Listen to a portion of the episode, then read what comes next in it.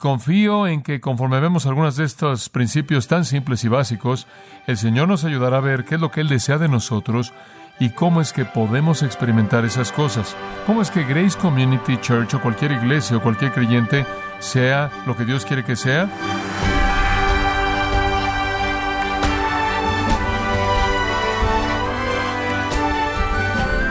Llena de gozo que nos acompañe en este su programa, gracias a vosotros, con el pastor John MacArthur.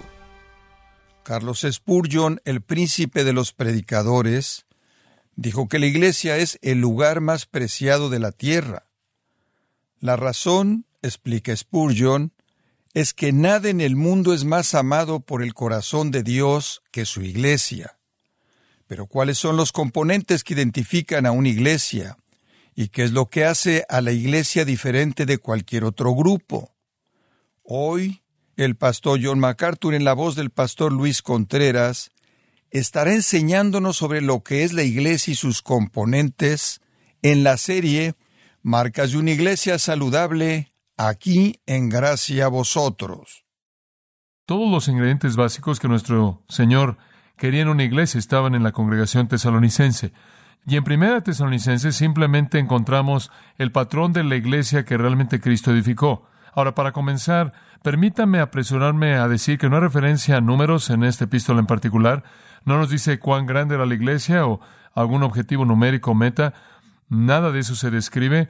No nos dice absolutamente nada acerca de sus programas, no nos dice nada acerca del tipo de sermones que fueron predicados, el tipo de música que tuvieron, no nos dice qué tan grande era su estacionamiento, no nos dice de su escuela dominical, sus servicios de adoración, no nos dice de su campamento de preparatoria, no nos dice ninguna de esas cosas, pero nos habla acerca de cosas internas.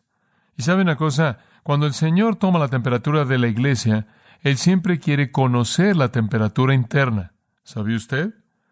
En algún punto a lo largo del proceso, el Señor mete el termómetro y la de Tesalónica sale a una temperatura normal. Y debido a eso, establece un patrón tremendo para nosotros.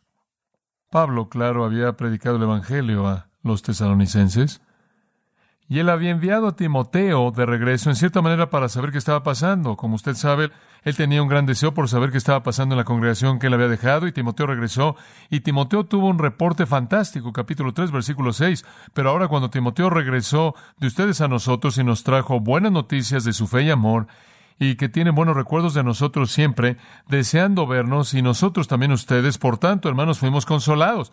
Pablo dice, cuando recibí el reporte de ustedes de Timoteo, hombre, fui consolado. Había recibido buenas noticias y lo que Timoteo le dijo motivó a Pablo a escribir su primera carta a los tesalonicenses. Para hacerlo incluso más interesante a manera de contraste, esto fue escrito de la ciudad de Corinto, lo cual, sin duda alguna, debió haber sido causa para un gozo adicional, saber que lo que Corinto pudo haber sido y no fue, Tesalónica lo fue.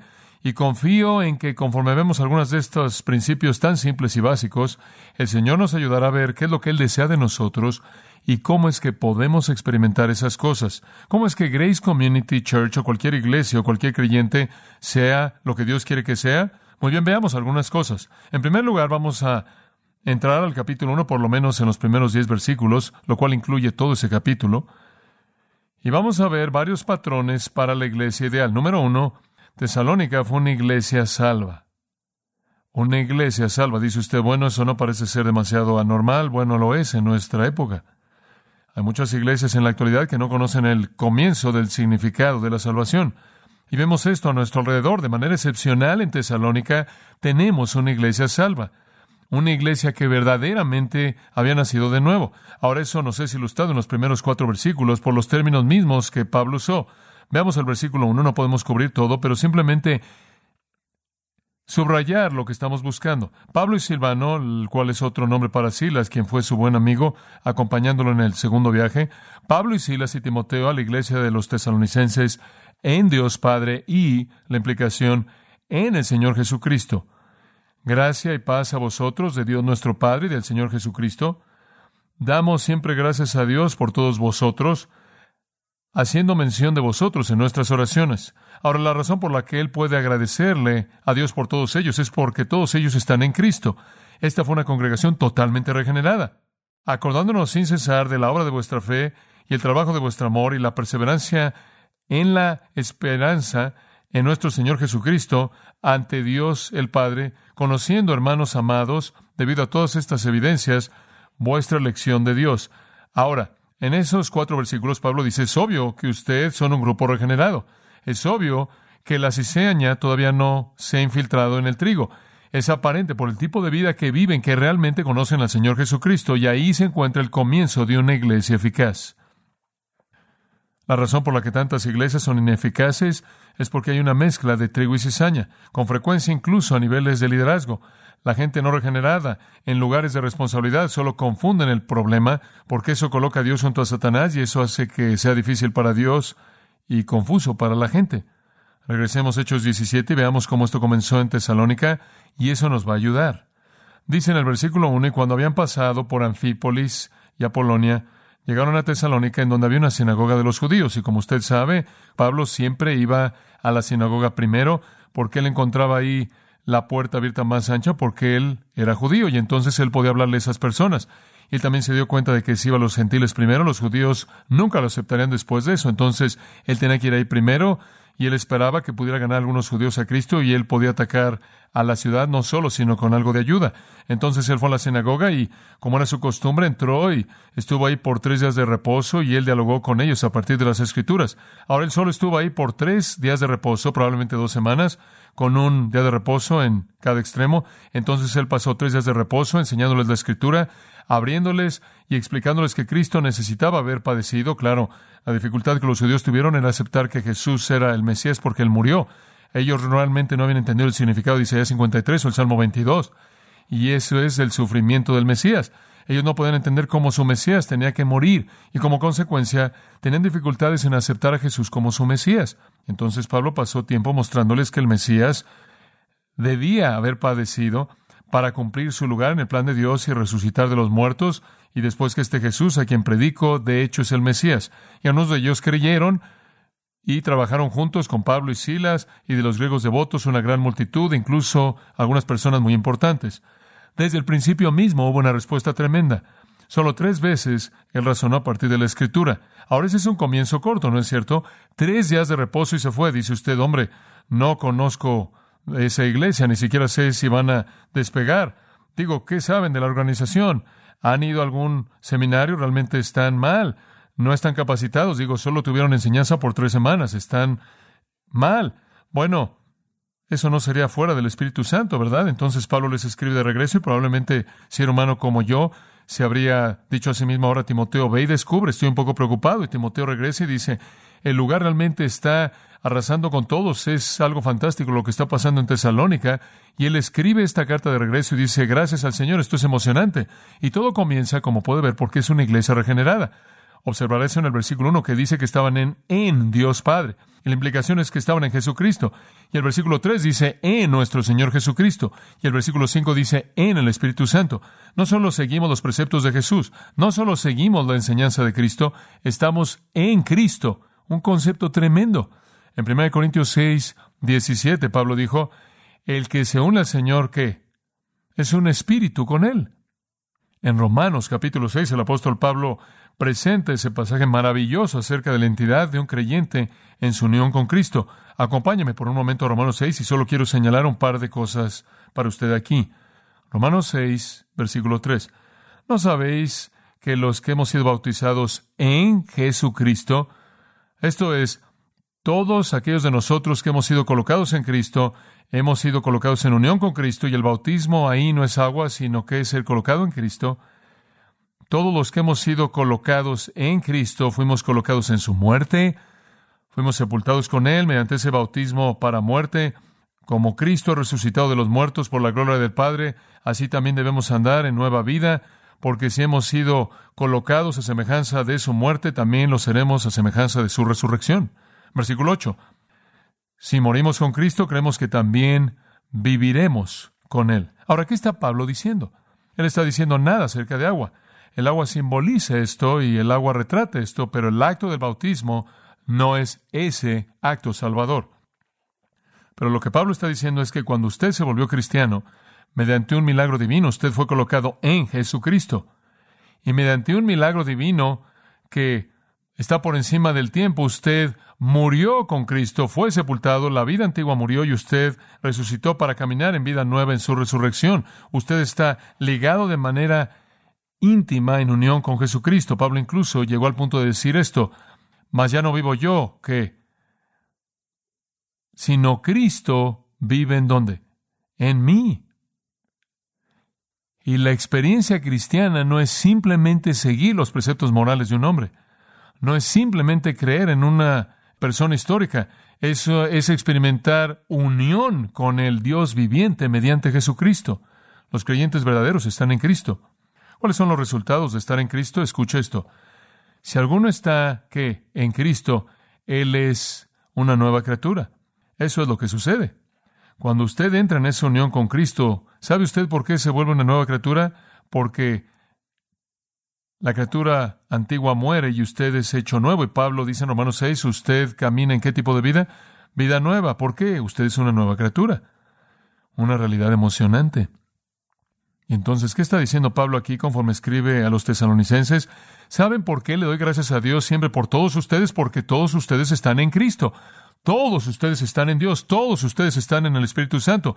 Y mediante esos términos, Él quiere decir que todos están en unión, en una vida en común en la Trinidad. Ahora, escuche, porque ser un cristiano es una realidad bastante emocionante, ¿verdad? Aférrese a esto, ¿sabe una cosa? Lo único que tiene que hacer realmente es pensar en eso y usted se encuentra gritando aleluya. Se da cuenta de que la vida misma de Dios es de usted.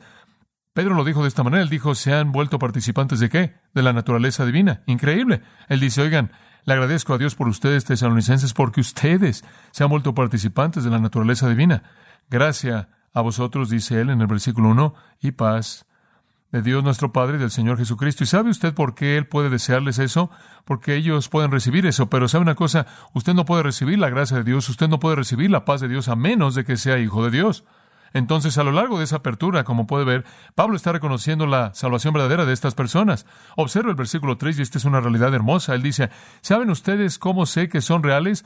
Porque me acuerdo sin cesar de su obra de fe, el trabajo de vuestro amor y de la perseverancia de su esperanza. ¿Sabe una cosa? Usted ve ahí el trío de las virtudes cristianas, fe, esperanza y amor. Todas esas le pertenecen únicamente a los redimidos, amados. Y él dice, debido a lo que ve en su vida, sé que son redimidos. Cuán emocionante es agradecerle a Dios sin cesar recordándole a Dios de la obra de su fe y el trabajo de su amor y la perseverancia en la esperanza. Ustedes dan evidencia de regeneración. Y debido a todo esto, sé, hermanos, versículo 4, que son escogidos. Sé que Dios verdaderamente los ha redimido. Sé que son los elegidos de Dios. No había farsantes en Tesalónica. Esa es una congregación pura, llamados. Aquí es en donde realmente todo comienza en términos de realmente servir a Dios. La iglesia tiene que ser una iglesia pura. La iglesia tiene que ser una iglesia salva. Si eso es verdad, si es verdad que Dios bendice a la iglesia que es regenerada, entonces, ¿qué sabemos que Satanás va a querer hacer? Asegurarse de que incrédulos entren a la iglesia, ¿verdad? Que la gente no regenerada comience a enfrentar la iglesia y que entren al nivel más alto posible, porque eso simplemente corrompe la pureza de la iglesia. Entonces, ¿cómo lo mantiene usted afuera? ¿Cómo mantiene a los incrédulos fuera de la iglesia? Bueno, no sé si realmente usted siempre puede hacerlo porque no podemos separar al trigo de la cizaña. Y en Mateo 13 Jesús dice, no traten de separar o van a crear problemas. Esperen hasta que el Señor lo haga al final. Pero conozco una buena manera ilustrada en la Biblia para mantener afuera a los incrédulos. ¿Sabe usted cómo? Eso es disciplinar el pecado en la iglesia. ¿Se acuerda usted lo que pasó con Ananías y Zafira? Ananías y Zafira estaban ahí en la iglesia y todo el mundo estaba recibiendo mucho reconocimiento por darle a la gente lo que necesitaba. Y Bernabé vino, como usted sabe, y él presentó una gran ofrenda y Ananías y Zafira se fueron a casa y se dijeron el uno al otro, ¿sabes una cosa? Deberíamos hacer eso. Porque, ¿sabes? Si hacemos eso, todo el mundo va a pensar que somos realmente espirituales. Entonces dijeron, ¿te acuerdas de esa propiedad que tenemos? Vamos a darle eso al Señor. Entonces dijeron, vamos a entregar nuestra propiedad cuando la vendamos, todo el dinero al Señor. Y todo el mundo dijo, fabuloso, qué gente tan maravillosa es Ananías y Zafira. ¿Lo ve? Entonces fueron, la vendieron, ¿sabe lo que pasó? Bueno, vamos a quedarnos con un poquito, nunca van a saberlo. Entonces se quedaron con un poco, pero bajo la pretensión de que estaban dándolo todo. ¿Y sabe lo que el Señor hizo? El Señor los hizo caer muertos frente a toda la congregación, cayeron muertos. Ahora, eso tuvo un efecto profundo. Se puede imaginar cómo todo el mundo en la congregación inmediatamente ajustó todo lo que no estaba bien. Pero ¿sabe lo que Hechos capítulo 5 dice? Realmente es una verdad tremenda. Hechos capítulo 5 dice que nadie se atrevió a unirse a ellos. ¿Sabe usted cuál era el reporte en la ciudad? No se unan a esa congregación.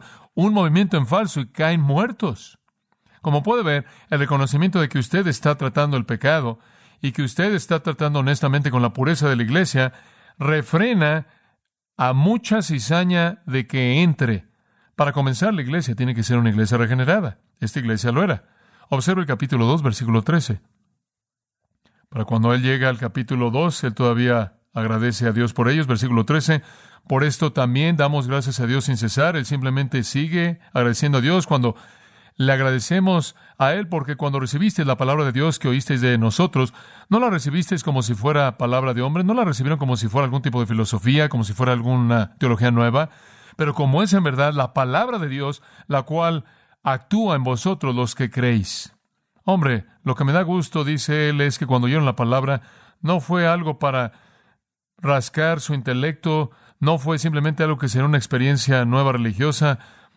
Ustedes no nada más tuvieron una revolución religiosa, lo que tuvieron fue una regeneración y entró ustedes porque creyeron y la recibieron y de nuevo le está reconociendo que esta es una iglesia regenerada y cualquier iglesia que va a ser eficaz debe ser redimida. Piensa en Apocalipsis capítulo 2 cuando Juan habla tan fuerte en contra de los matrimonios mixtos con el mundo, contra una congregación mixta. Él está escribiendo a Pérgamo y él dice, tengo unas cuantas cosas contra ustedes porque toleran a personas ahí con falsa doctrina. ¿Y qué doctrina? La doctrina de Balaam. La doctrina de Balaam es casarse con el mundo, hacer concesiones, seducir a las hijas de Israel para casarse con los paganos.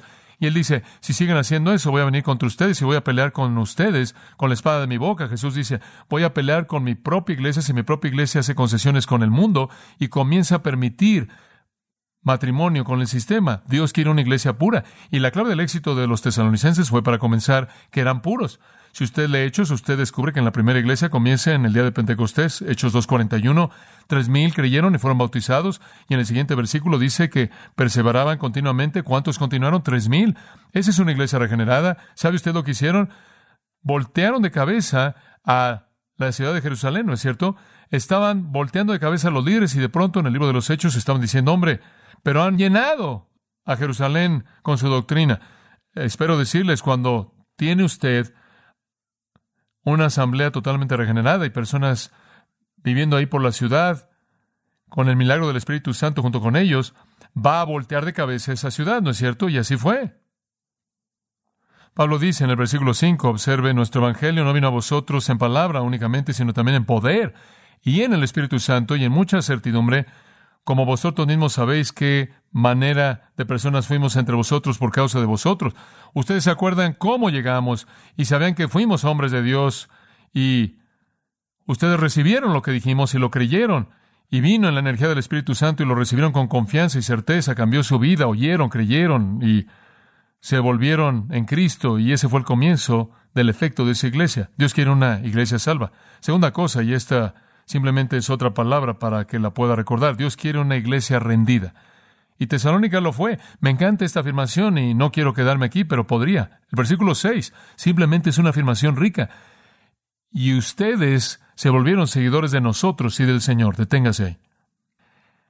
La naturaleza genuina de la salvación de los tesalonicenses se vuelve aparente en esta afirmación. Se volvieron seguidores de nosotros y del Señor.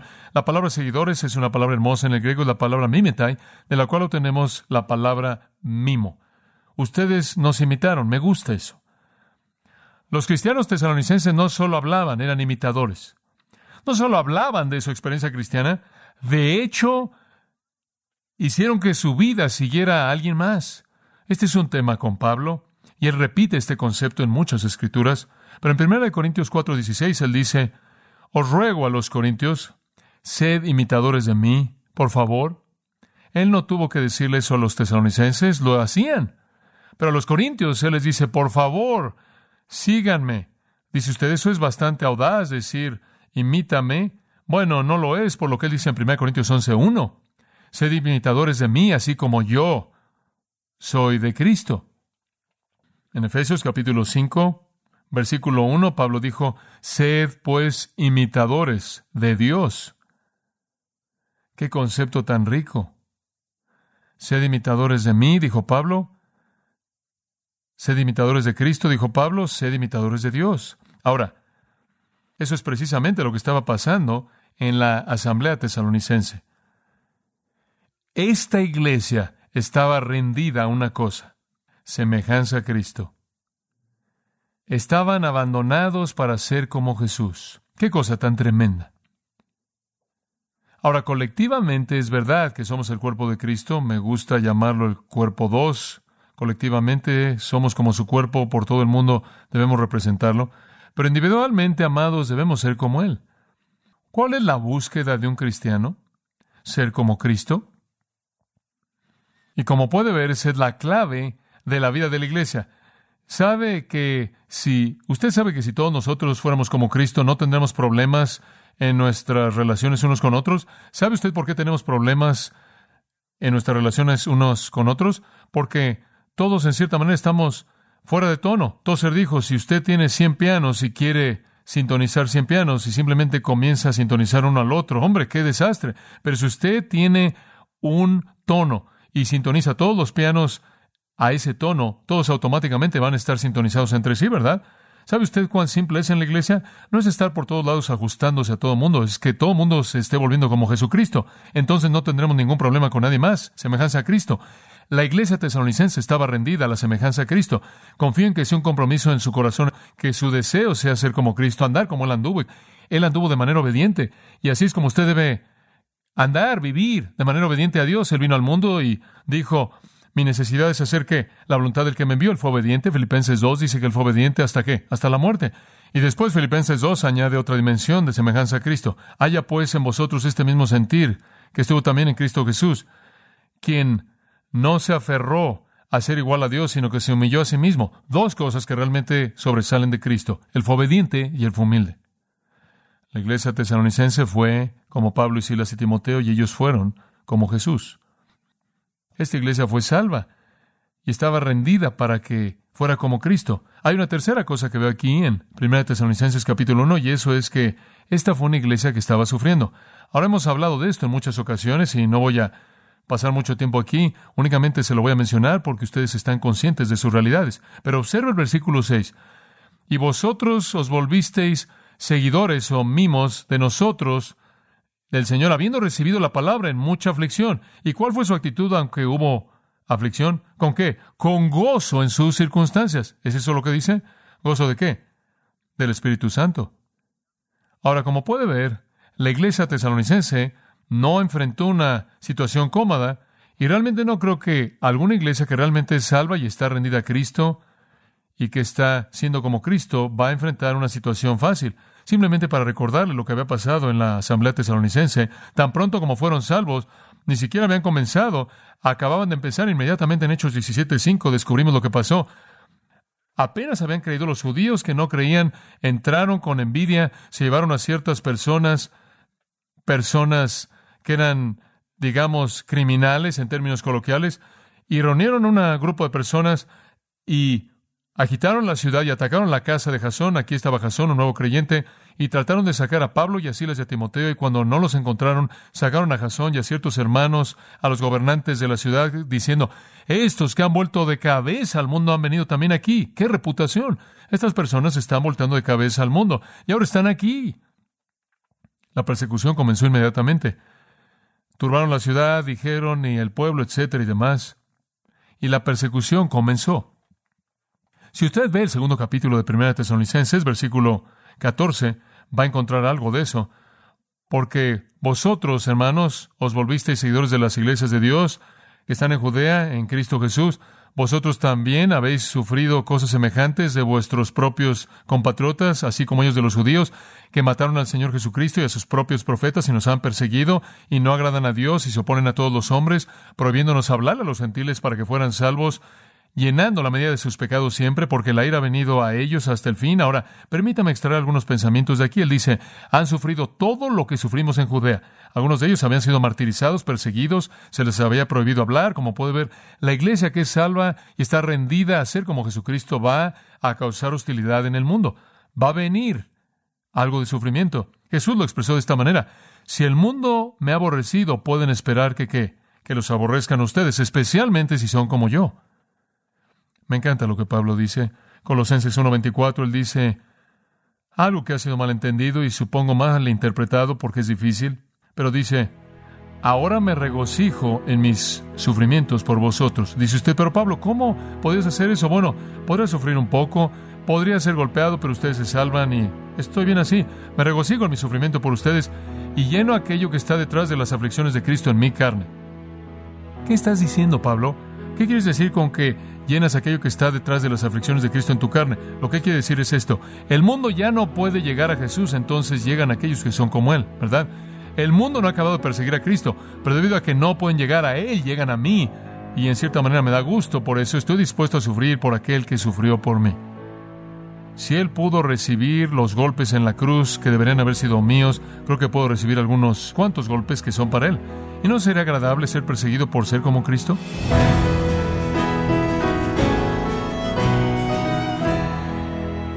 John MacArthur nos ayuda a identificar los parámetros fundamentales de una iglesia bíblica. Nos encontramos en la serie Marcas de una iglesia saludable, aquí en Gracia a vosotros. Estimado oyente, quiero recomendarle el libro Verdad en Guerra, en donde John MacArthur explica que los falsos profetas ya están en la iglesia y por esto nos exhorta como iglesia a proclamar la verdad sin importar las consecuencias.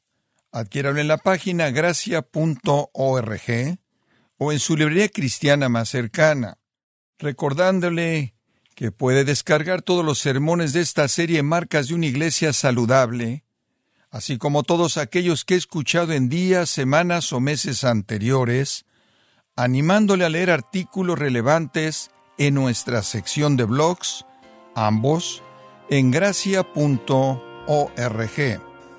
Si tiene alguna pregunta o desea conocer más de nuestro ministerio, como son todos los libros del pastor John MacArthur en español, o los sermones en CD que también usted puede adquirir, escríbanos y por favor mencione la estación de radio por medio de la cual usted nos escucha en gracia a vosotros. Es importante conocer no solo el país y ciudad de donde usted nos escucha, sino también la radio. Para quienes contactan nuestro ministerio por primera vez, pueden solicitar una copia del mensaje de promoción sin costo alguno, un mensaje por oyente únicamente. Si usted vive en los Estados Unidos o Puerto Rico, escríbanos a Gracia Vosotros, P.O. Box 4000, Panorama City, California 91412. O puede escribirnos a través del siguiente correo electrónico radio arroba Queremos agradecerle su tiempo y sintonía en nombre de John MacArthur y del personal de este organismo e invitarle para que nos acompañe en la próxima edición y así juntos continuar desatando la verdad de Dios un versículo a la vez en gracia a vosotros.